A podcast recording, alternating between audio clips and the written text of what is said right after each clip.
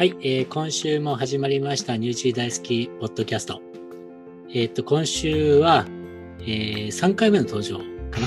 えー、はいに来てもらいました。はい、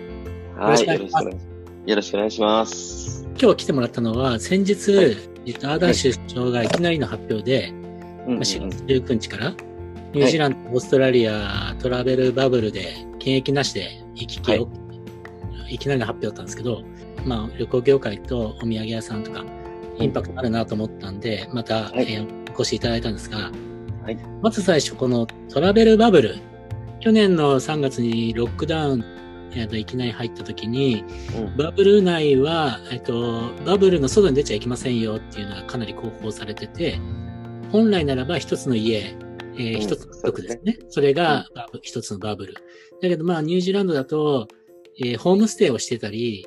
えーうんするっていうのが結構多くて、家族以外でも数あの人が住んでるケースが多かったんで、はい。まあ一つの家、えーそのホームステイしてる人たちも含めて一つの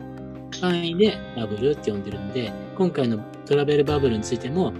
まあ、ニュージーランドとオーストラリアを一つのバブルと捉えて、はい旅行を簡単に行き来できるようにしましょうっていう。そうですね。あまさしくその通りだと思います。はい。で、これになると、うんオーストラリアからニュージーランドにバンバン来そうですけど、そうですね。あの、結構、あの、カンタスさんとか、エアニュージーランドさんが比較的、あの、多いフライト数を最初から設定するというふうにおっしゃっていてくださるので、まあ、あの、数的には期待してますし、何にしてもその、今、やっぱり旅行業界的に停滞しているこのムードをお吹き飛ばす一つの、まあ、第一歩かなっていうふうには捉えてますね。ちょうどね、季節的にも冬で、えっ、と、うんニュージーランド、まあ、南島の観光地であるクイーンズタウンなんかは、これからスキー場が開くよっていうところで、バッチリその観光シーズン重なるんじゃないかなと思うんですけども、昨日のニュースを見てると、はいえっ、と、クイーンズタウンの検索が多かったらしいですよ。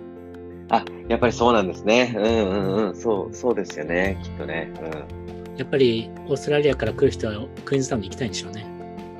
そうですね。あの、やっぱりあの、スキー客の大部分がオーストラリア人、クイーンズタウンの方ですね。っていう事情もまずありまして、まあ、ニュージーランド、この、まあ、季節的にも、あの、圧倒的に来るっていうことで、数は結構見込めるみたいですし、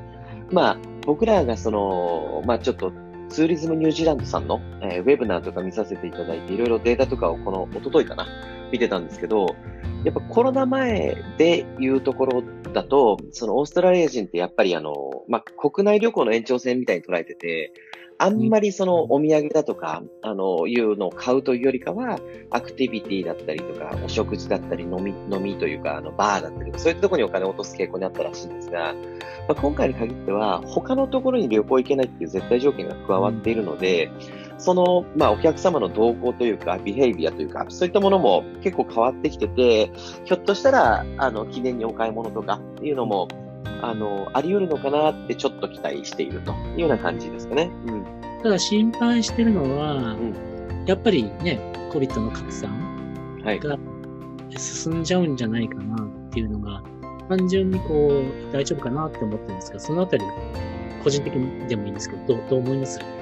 そうですね。やっぱり、あの、ニュージーランド国内だけで抑えてるっていうところから、まあ、あの、比較的安全とか、それなりの政策を取られてるオーストラリアといえども、やっぱりあの、リスクは大きくなるとは思うんですね。で、まあ、これからいろいろ発表もあるんでしょうが、その、ニュージーランドでいうとこのトレースアプリを使って、まあ、動向を調べてるところ、多分、オーストラリアと各種違うものを使ってたりとか、で、あの、全体のも使ってて、各自皆さん、来られる場所によってはいろいろその習慣であったりとかコロナに対する意識も違うとは思うんですね。なので、まあ、お店側としては、その、今から政府の発表待ちっていう部分はありながらも、あの、例えば今まで通りそのトレースアプリのその QR コード出しながら、えーハンドサニタイズ出して、で、まあ、ひょっとしてそのアプリをニュージーランド用にダウンロードされない方でも、例えばそのお店に来た時にその QR コードの写真を撮るとか、例えば何かがあった時に少なくとも写真の時間と場所でたどれるようなとかっていうのも、ひょっとしたら出てくるかもしれないので、まあ今まで通り、もしくは今まで以上に、その、こちらでのお店側の準備というか、あの、そういった意識づけっていうのは、再確認しようかなっていうふうには思っていますね。でももう、広がっちゃうとか、多少症状が出るとか、なんかその感染者が出ちゃうとかっていうのは、まあ、しょうがないというか、織り込み済みで、それをまたプチロックダウンを繰り返しながら、抜け出していくのかなっていうふうになんとなく思ってます。まあ、そういう意味では、オケギフトさんはあのオークランドとクイーンズタウンと。そうですね、はい。で、でなおかつオーストラリアがあるんでしたっけ？はい、あの、ゴールドコースト店とキアンズ店があるので、うちにとっては本当に、あの、両、日本、二カ国とも両、いいニュースですね。うん、そうですね。じゃあ、じゃあ、タカは今忙しいんだ。そうですね、あの、たまたま、まあ、冬にもかかるし、こういったオーストラリアのニュースも出たので、店員さん言ってましたが、まあ、忙しいかっていうと、あのね、通常の夏から比べるとだいぶ暇でしたが、まあその新しいことをやろうとしたりとか、その今までとは違うことであったりとか、まあ、あとうちもう少しで、えー、オフィスちっちゃいところに引っ越したりとか、そういうのもあるので、バタバタしてます、ね、この間なんかカフェをオープンするとかしないとか。そうなんですよ。あの、もうすぐ、あのね、日本人の方結構ご存知のディアディアさんのあの、コーヒーをうちの方でも少しやらせていただくことになっていて、で、また、なるべくうちのスタッフで運営したいということで、まあ、カフェ経験者もいるんですけど、あの、素人の子もいるので、まあ、お客様に失礼のないようにきちんとトレーニングっていうことを考えて、で、またね、あの、ちょっとロックダウンがあったりとか、で、えー、今回のその、えー、イースターウィークエンドだとか、まあ、通常だと開けちゃうんですけど、なかなかそういうご時世でもないので、あの、タイミングを測りつつ、でも本当もう、あの、数週間以内というか、もう今月中には空いてるんじゃないかなと思いますね。なるほど。まあ、はい。開くよって言ってて、だいぶ、だいぶ伸ばしてきて そうなんですよ。これやっぱり、あの、変な話、バリスタさんをあの雇って、あの、始めるということであれば早かったと思うんですが、まあ、経験者と、そのうちのスタッフで作り上げていこうってなると、やっぱり、あの、いろいろそのトレーニングに時間かかるし、あと、そのシティっていうところで、まあ、えー、競合店がうちのビル内とか、近くにあって、それに合わせた味だなんだとかって気にしだしたらキリがないというか、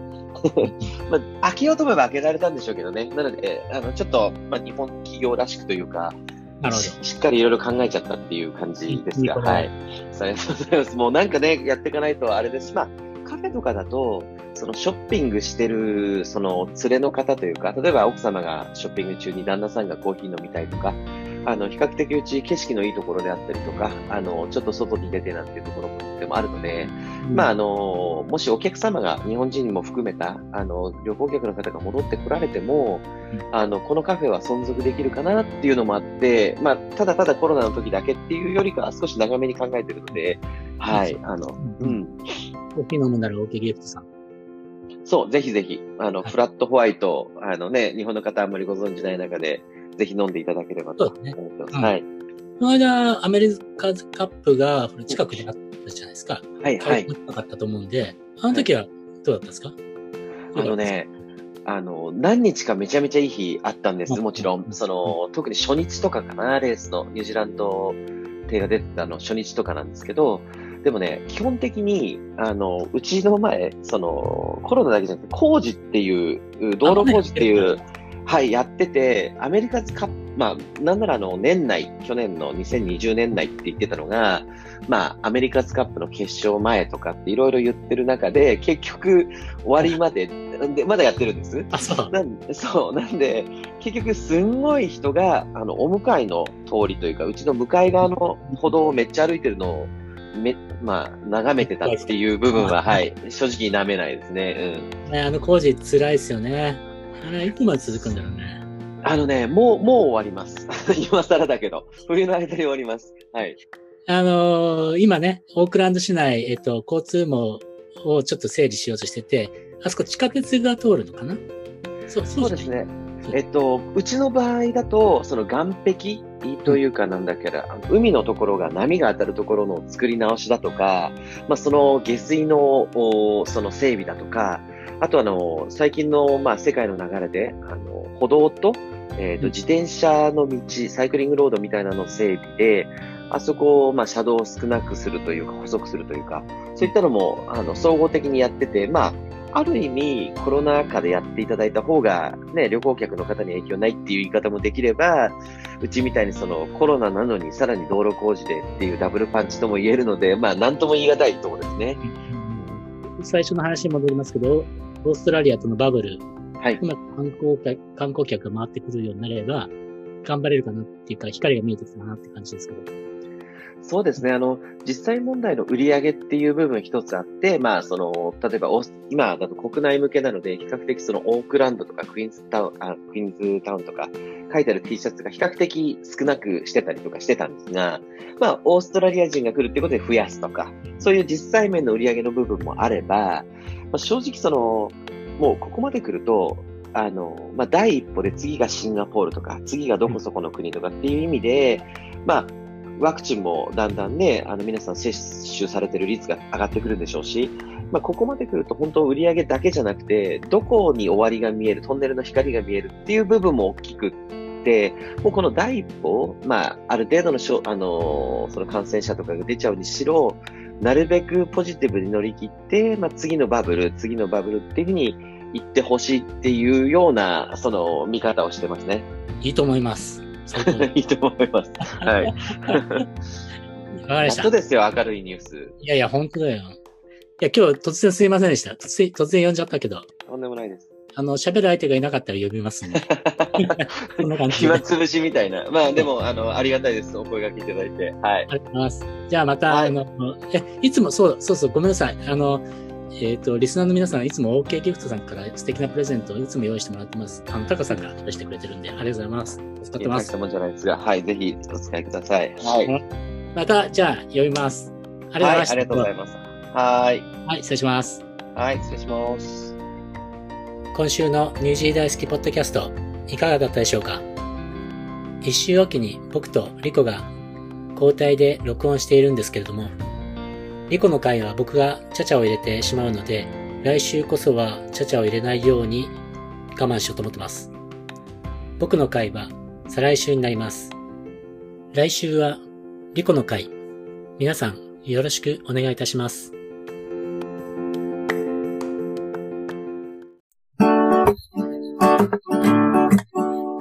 ニュージーランド